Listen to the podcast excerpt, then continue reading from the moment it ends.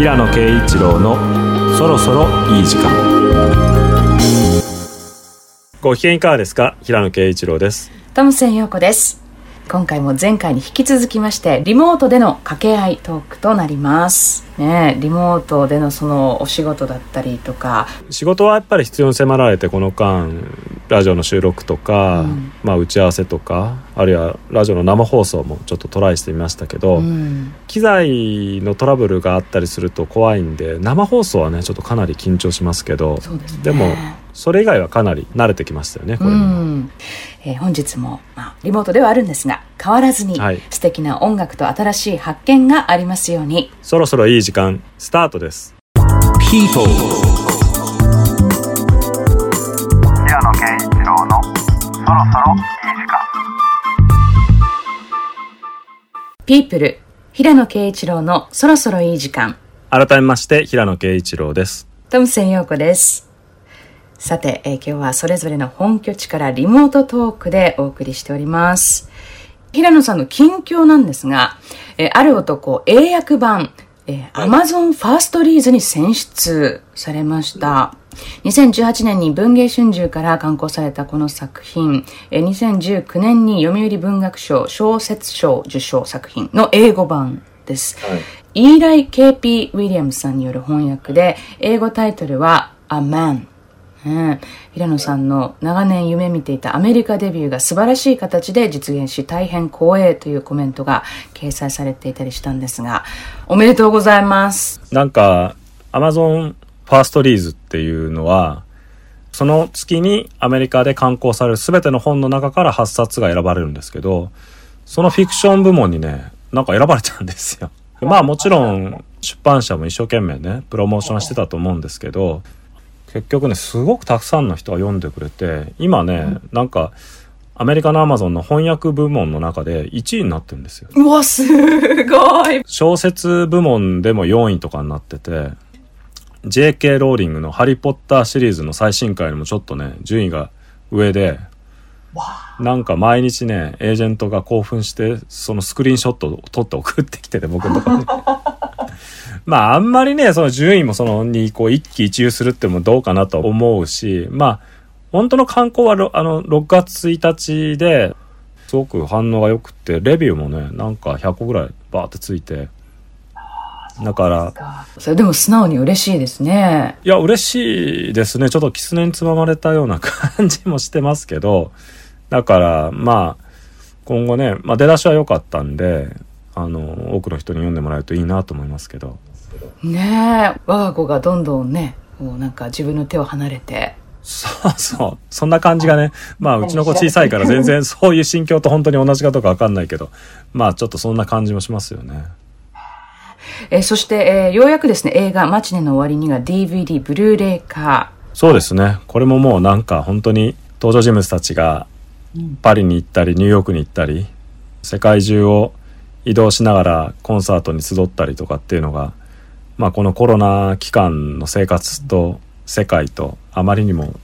あの対照的で、はい、なんか自分の小説の映画化ながらいいなみたいな。またこの世界に戻りたいなみたいな感じはすごくしましたけど。だから今見てもらうとちょっとまた印象がすごく変わると思いますけど、うんうん、そうですね。あのご覧になったっていう方もですねまたえ再度ぜひ DVD ブルーレイでチェックしてみてくださいでは、え今日はこんな曲から、パッドメセニー、Wide and Far。People 平野啓一郎のそろそろいい時間。アルバム From This Place からパッドメセニー Wide and Far お送りしました。はい、えー、スタジオアルバムとしては実に6年ぶりということでまああのいつものバンドに加えてジョエル・マクニーリー率いるハリウッドスタジオ交響楽団っていうのが参加していてですね、はい。えーまあ、非常にこうなんか空間的にもこう爽快感のあるサウンドで、まあ、そこにこういつもの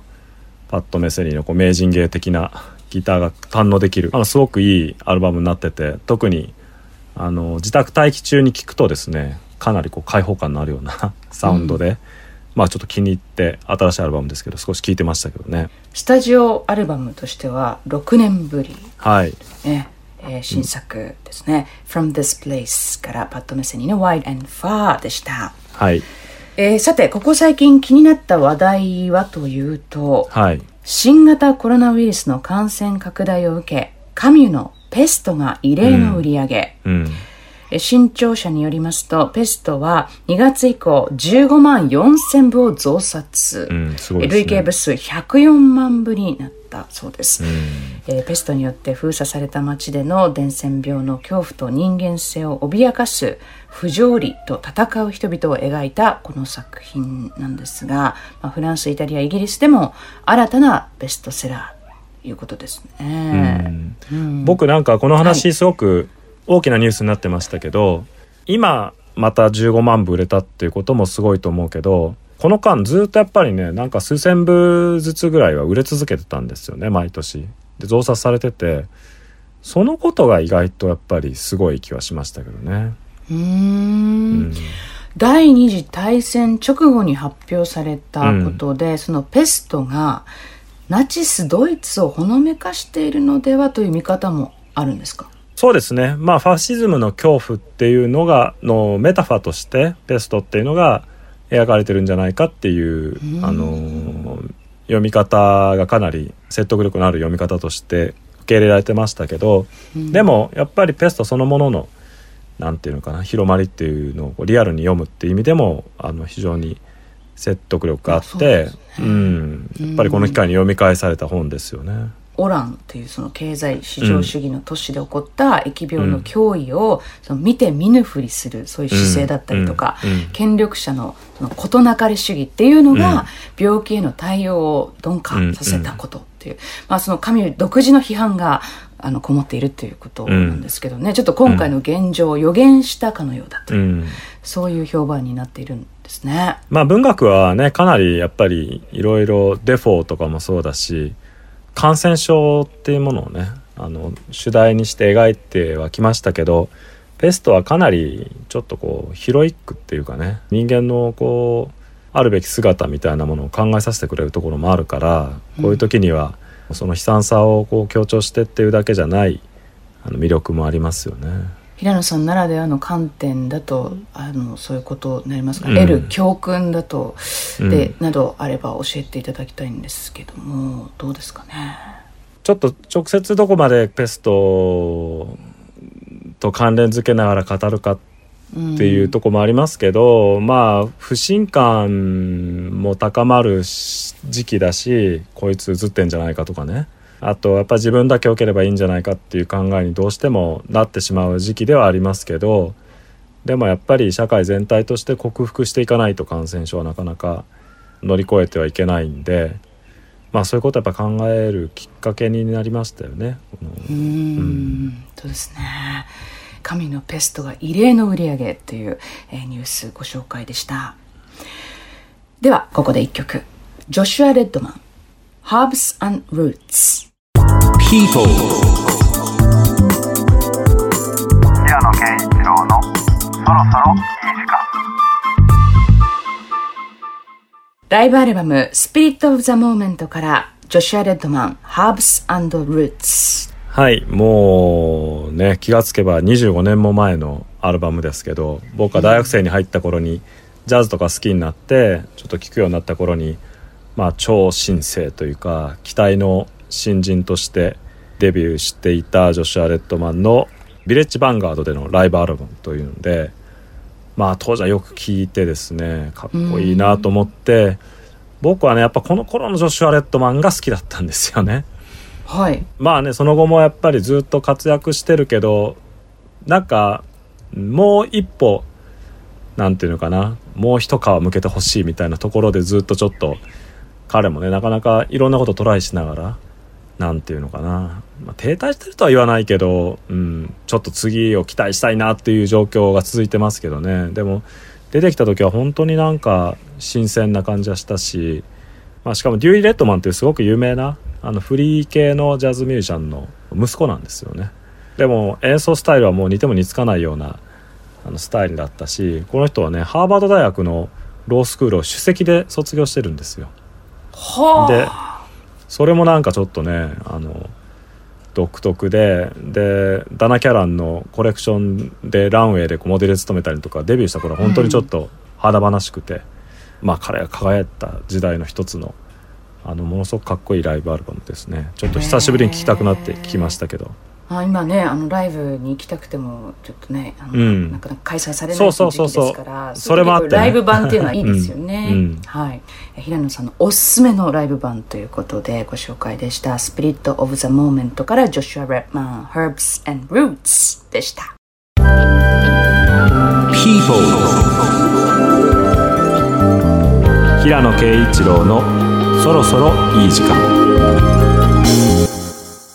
ピープル平野啓一郎のそろそろいい時間。さあ引き続き気になる話題で言うとですね音楽周りになりますが、えー惜しくも逝去された方の多い月でした、えー先々月になりますが4月21日クラフトワークの創設メンバーフローリアン・シュナイダーががんのため逝去73歳。かあと先月ですがえー5月3日ストラングラーズのキーボーディストデイブ・グリーンフィールドが新型コロナウイルスによる肺炎のため逝去。71歳、うん。えーそして5月の6日ですね元バッドカンパニーのシンガーブライアン・ハウが心不全のため逝去。66歳、うん。ね。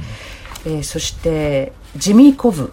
ドラマーのジミー・コブはいがはいはい。91歳で、そうですね。まあジミー・コブはねコロナウイルスではなかったようですけどマイルス・デイビスのグループでずっと叩いていて名作アルバムの「Kind of Blue」でも、はい。えー太鼓叩いてるっていうんでまあ非常に有名ですけどあのセッションに参加したメンバーの中では、はい。彼が唯一のまあ存命の人だったんですよね。だから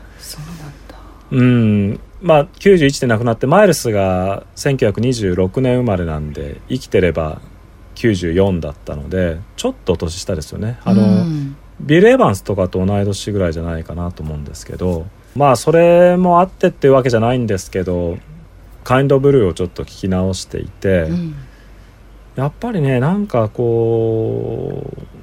いつも思うんですけどね。あのアルバムレコーディングした頃ってマイルスもコルトレーンも32歳ぐらいなんですよね。あそんな若いかでビル・エヴァンスも29歳で、はい。ジミー・コブもまあ29とか、うんうん。それぐらいだったと思うんですけどいやなんかどうしてあんなに若い人たちがねああいうこう洗練された音楽の趣味を持っていてそのなんていうかなあのムードっていうかアトモスフィアというかね、うん。というかそういうのが分かるのかなっていうのがねやっぱりこう聞き直すとこういつも思いますよね。うん。なんか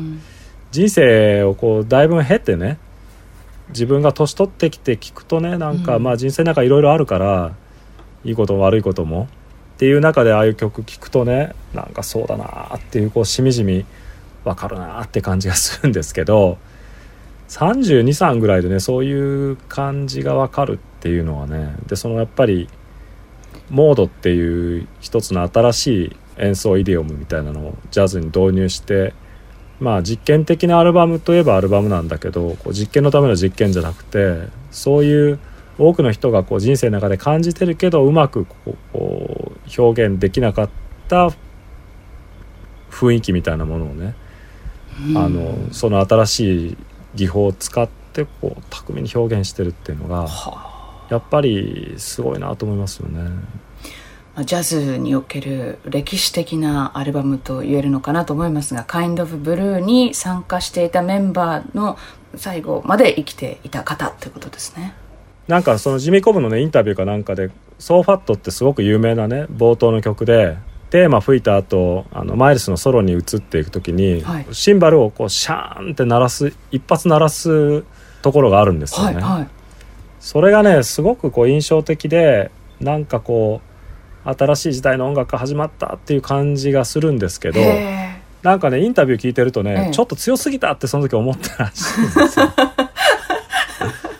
あそうなんですね。うんあそんな裏話も。そうへそうそれをね思ってもう一回聞くとねちょっと面白いっていあうか、ね、面白い。それは「Kind of Blue」の1曲目ですか、1曲目ですね。あうん。えーじゃあ冒頭でシャーンという。うん、そのシンバルはねちょっと強すぎたなっていうふうに思ったっていうようなことをねどっかのインタビュー言ってましたけどね。そうですか。なんか改めてこのね、名作、えー聞き直してみたいなって思いますね、残念なニュースではあるんですけれどもたくさんの方がお亡くなりになったんですが、ご冥福をお祈りいたします、ここではジェフ・ベックジョニー・デップいきます「Isolation」People, 平野啓一郎のそろそろいい時間お送りしたのはジェフ・ベックジョニー・デップ「Isolation」でした。まあジョニー・デップはねちょっと前から音楽活動もしていて僕はね一回両国でね彼がギター弾いてるの見たことあるんですよ。ええー、なんかあれですか？飛び入りですか？うん飛び入りだったかな。なんかね j ベックとジー・ペイジが共演するとか言ってすごい人呼んで行ったけど結局ジー・ペイジがギター弾かなくてなんかのショーのプレゼンターとしてちょっと出てきただけみたいになってすごい騙されたみたいな感じになって大騒動になって 僕もちょっと怒ってたんですけどその時思は。はい。でなんかチケット全部払い戻しとかになって。はその時にねなんかいろんなミュージシャンが出てきて演奏した中でジョニー・デップもね出てきたんですよね。でもねなんかその時はね僕ちょっと言っちゃ悪いけどこう印象が悪くてはい。あんまり上手くないんですよねギターは別に。で、うん。なんかねかっこいい俳優だと思ってたのに、まあ、あんまかっこよくなかったんですよ。一言で言うとか。まあすごくかっこつけて弾いてましたけどええ。なんか嫌だなと思ってあららら。まあでもジェフ・ベックとなんか仲いいみたいでうん。ずっとコラボをこの間なんかやろうとしてたみたいでこの曲自体はねまあギターはさすがにジェフ・ベックが弾いててジョニー・デップは歌歌ってるみたいですけど、うんうん。あのなかなかいい曲だなと思いましたよね。ええなんかバンドも組んでましたよねジョニー・デップ、そうそうたるメンツと。そうそう。ちょっと今名前と忘れしましたけど、うん、それもね、なんかちょっとね嫌だなと思ってたんですけど まあ今日あのの曲はまあ「アイソレーション」っていうのはあのオリジナルはねジョン・レノンがビートルズ解散した後に発表したソロアルバム「まあ、ジョンの魂」とかいうはい。放題ついてますけど1970年のアルバムに収録されてる曲ですけどまあジェイ・ベックは一応そのコロナ以後にこの「まあ、アイソレーション」っていうこの曲が意味も含めていいんじゃないかっていうことでレコーディングしたみたいですね。うーんまあ孤独っていうことですけどね、アイソレーションまあ孤独を感じている人たちのことを考えて今こそというね、えーことでの、まあ、カバーバージョン、はい、お送りしたのはジェフ・ベックジョニー・デップで「アイソレーション」でした。はい。さて、えーここでリスナーの方からいただいたメッセージご紹介しましょう。FM 石川でお聞きのラジオネームスターライトさん30代女性の方です。おはようございます。おはようございます。最近家にいる時間が多くなり思い立って大掃除をしました。あおかげさまで家の中がだいぶすっきりきれいになりました。これもある意味新しい生活様式なのでしょうか、でも翌日ひどい筋肉痛になりました。こんなことで筋肉痛になるなんてよほど体を動かさない生活になってしまっていたんですね、あ、でも30代の方だからまだ若いでしょ？そうですよね。うん。うん僕もでもね結構部屋片付けたりしましたけどね。あそうですか。部屋っていうかもう机周りがひどかったんで多少ちょっとあのなんかねもう机の周りがひどすぎてせっかくマイクとか買ったのにうん、立てようとしてもね なんか置き場がないとかね 斜めになるとかはい。いろいろちょっと支障があって机の周りを片付けてうん。あとはねなんかテレビの録画を貯めたハードディスクの整理とか、うんあの消したりとかね、はいあはい。の DVD にダビングしたりとかそういう地味な作業を結構やりましたけどね。やったらねあの綺麗になるんだけどなかなかこうやろうというねあの、うん。意欲が湧いてこないやつですね。そうそうそう、うん。やっぱり夜の会食とかはなくなったから そう。いう意味では夜の時間とかはちょっとできたのかなっていう感じですそういうよねね時間を利用して、まあ、ひどい筋肉痛になったっていうことですけどね、スターライトさん。スターライトさんは本格的にやったんじゃないですか？なんか大きなものを動かしたりとか。まあそうでしょうね、その体を動かすという意味では平野さんどうですか？何か運動っていうのはしていや運動はしてないですよね。だからジムとかも行けないし散歩ぐらいで、体重も増えましたよなんか。体重増加した人たちと連帯してる感じがしますよね、連帯？うん。太ったって言わないようにしようねみたいな。うん。んなんか境遇を同じくしているというか、うん。どうですかトムセンさんは？あ私運動は全然できてなくってですね。あのでもちょっとあのその場しのぎっていうわけじゃないですけど、うあのんバランスボードっていうのを買ってそれはちょいちょい乗ってます。それはなんかうん。やっぱ運動になるんですか？ならないですね。あのコツさえつかめば、うん。結構ずーっと乗ってられるんですよね。あんまりまあだインナーマッスルはおそらく多少は使ってるんでしょうけど、うん。これを運動とは言えないよなとか思って。座ってる時にそれを使うってことなの、あそれを座っじゃないです。立ってる。立立って立った状態でこう不安定なこう板みたいな感じなのでバランスボード。ボード。はい。あああバランスボールかと思って。ボールあバランスボードボードですね。あ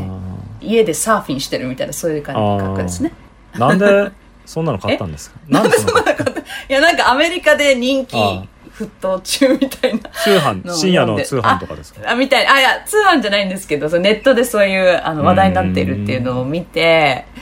あいいなと思って。なんか例えば料理してる時とか、ああの地味にそら豆こう剥いてる時間とかね、はいはいそうそういうのを利用して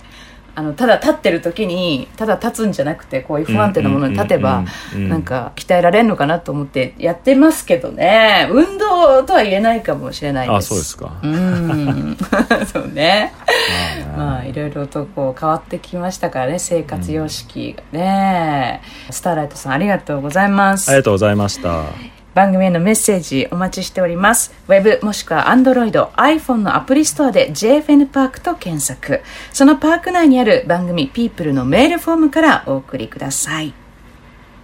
さて、えー今回のトミーズチョイスは6月ということで、梅雨のね、シーズンです。Rainy Season に突入なんですが、まあそんな時期でも心だけは晴れ晴れとね、えーさせたいかなということで、えーそんな一曲を持ってきました。えー Empire of the Sun というオーストラリアの2人組ですね、エレクトロニカミュージックの、まあ、デュオなんですけれども、単純な理由で、えー Empire of the Sun っていう、サン、ね、えー太陽が名前に入っているっていうのと、あと、まあ、あの、今からお送りする曲、非常に軽快で、ちょっとこう、浮遊感っていうか、えードリーミーポップとか言われてたりしますけれども、ちょっとこう軽やかなので、カラッと、えーした感じでいいかなっていうことで、はい、チョイスしました。聞いてみてください。Empire of the Sun, Walking on a Dream。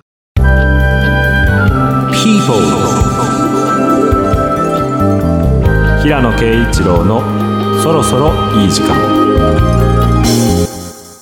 トミーズチョイス、えー今回 Empire of the Sun というね、デュオのナンバーだったんですけれども、はい。平野さんいかがでしょうか？いや軽快でなかなか。なんかね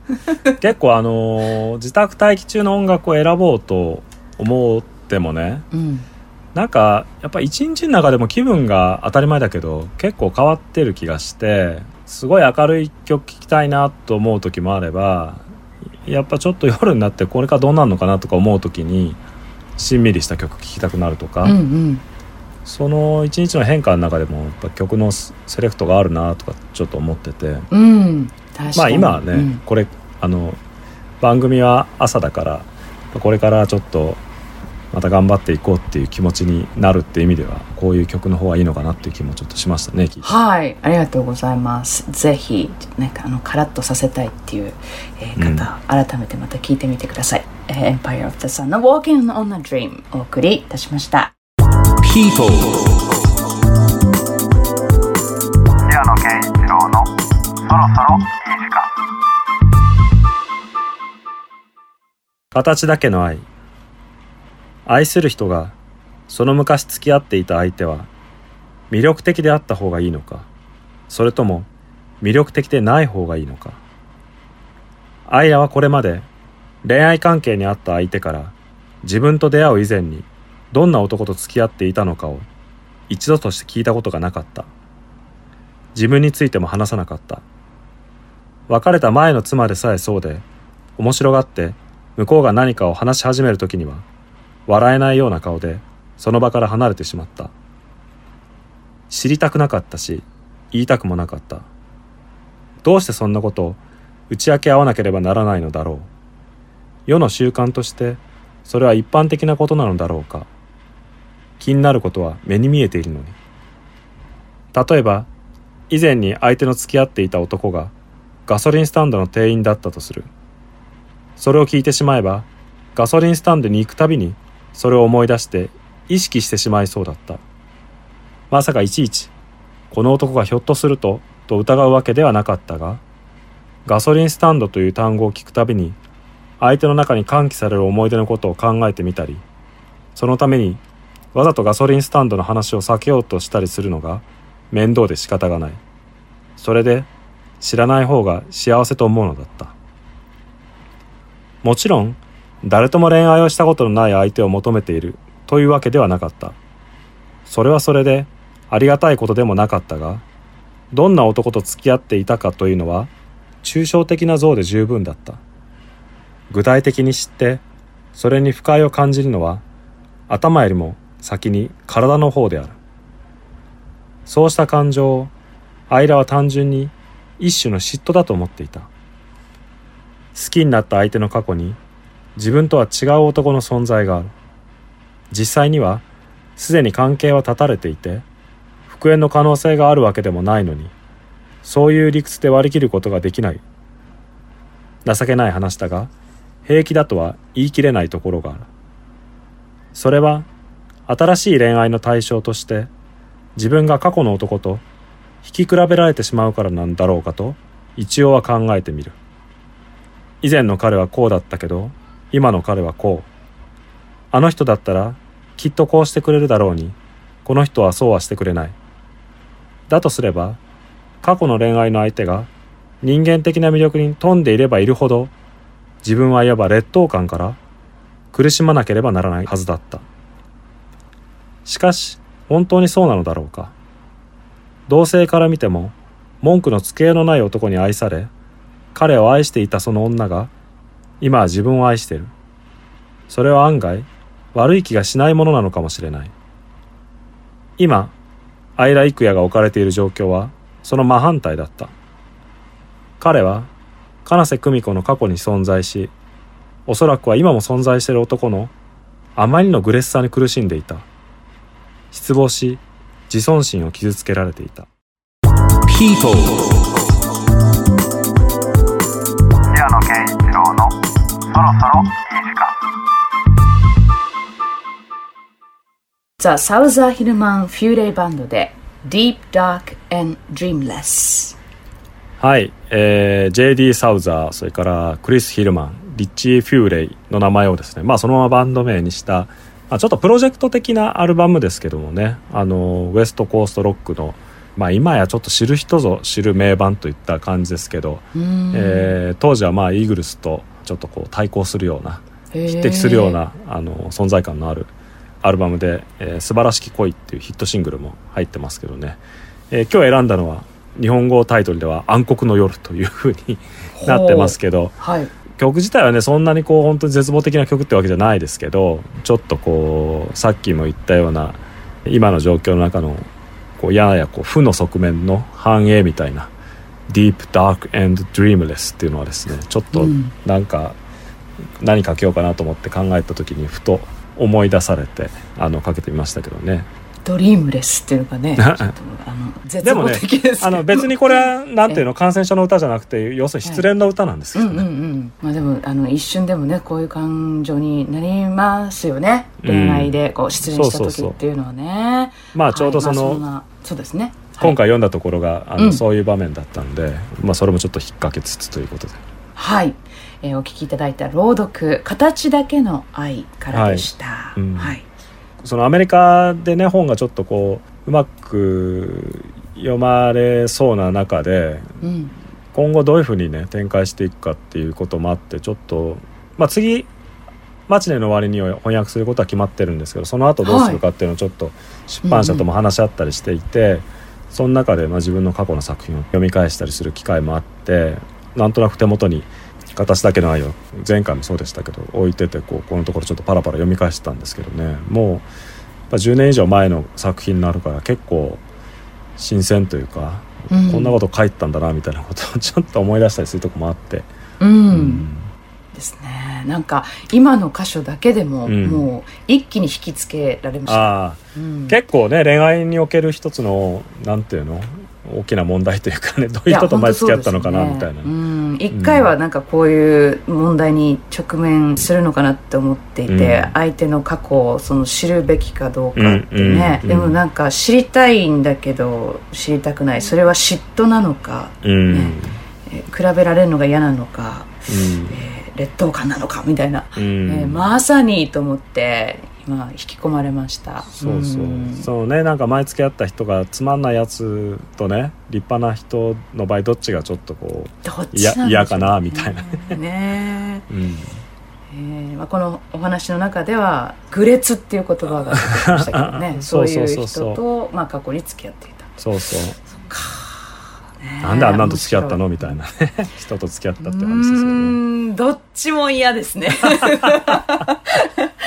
すごい完璧な人と付き合われてたのも嫌だし、うん。なんかどうしようもない人と付き合われてたのも嫌だな。ちょっとね趣味を疑うような人と付き合ったって言われるとね、こうそうですね。まあ別にそれはそれで、うんなんていうの？文句言う筋合いもないけど、まあまあそうなんですけどね。ちょっとね、うん。なんでだろうなと思いますよねそれは。まあ、平野さんが考える本当の愛とは、ね、えそんなところも、あの感じることができそうですよ。2010年の作品でしたけれども「はい。形だけの愛」からの朗読でした、まあ、久々に本読んでますという方もね、多いと思います。ぜひ、えーこの機会に平野さんの作品読破してみてはいかがでしょうか？ぜひぜひ。People. 平野啓一郎のそろそろいい時間。ロイ・ハーグローブ率いるバンド The RH ファクターのアルバム「ハードグルーヴ」から「I'll Stay」はい、えーロイ・ハーグローブはね、まあ、トランペッターですけどポストマイルス的な実力派の若手としてすごく活躍が期待されてて実際活躍してたんですけど、うん。まあ、残念ながらあの近年亡くなってしまいまして、えーでまあ、ポストマイルスらしく4ビートの、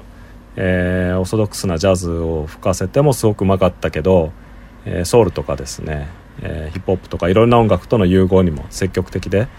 今日聴いていただいたアルバムは2003年に発売されてるんですけど僕ちょうどねその翌年の2004年からフランスに住んでいてその時ええにパリでちょうどこのツアーで来た時のロイ・ハーグローブを見たんですよね。うんそれであのまあちょっと彼をフォローし損なったんでこう4ビートのバンドのライブかなと思って見に行ったらもうオールスタンディングですごいノリノリで、はい。あのめちゃくちゃ盛り上がったライブでなんかその時の印象がすごく強くってまあ思い出深いジャズマンの一人ですけどまあねちょっと亡くなってしまいましたけど今日聴いていただいた曲はもともとは、えー74年のファンカデリックの曲でここではディアンジェロがボーカル取ってますすごい、けどね。ううんん。だからまあ2010年以降ぐらい10年代もそのロバート・グラスパーとか活躍してヒップホップとの融合とかっていうのはますます進んでいきましたけど、うんまあ先駆者の一人として彼にはこうねもっと活躍してもらいたかったんで残念ですけどねまああの「I'll Stay」っていうタイトルもちょっと自宅待機中の心境の中でふとこう頭をよぎったタイトルだったんで今回ちょっと選んでみました。なるほど。ザ・ RH ファクターの2003年ですね。はいアルバム、ハードグルーヴからの一曲、I'll Stay でした。People. 平野啓一郎のそろそろいい時間 People、平野啓一郎のそろそろいい時間、いかがでしたか？はいさあ、というわけで、今回もですね、リモートでの収録でございました。次回はどうですかね？スタジオで。うんまあねね結構これでもできちゃうけどねもし状況が許せばねやっぱりスタジオでやった方がなんとなく臨場感もあるし、う。うんんまあなんか微妙なこう間合いのなんていうかな間の取り方とかこう掛け合いのところで、うん。やっぱ、り対面の方が多分こう、うんちょっとグルーヴが出るというかね。それは間違いなく感じはねしますけどね、うん。まあちょっと状況次第だから。そうですね。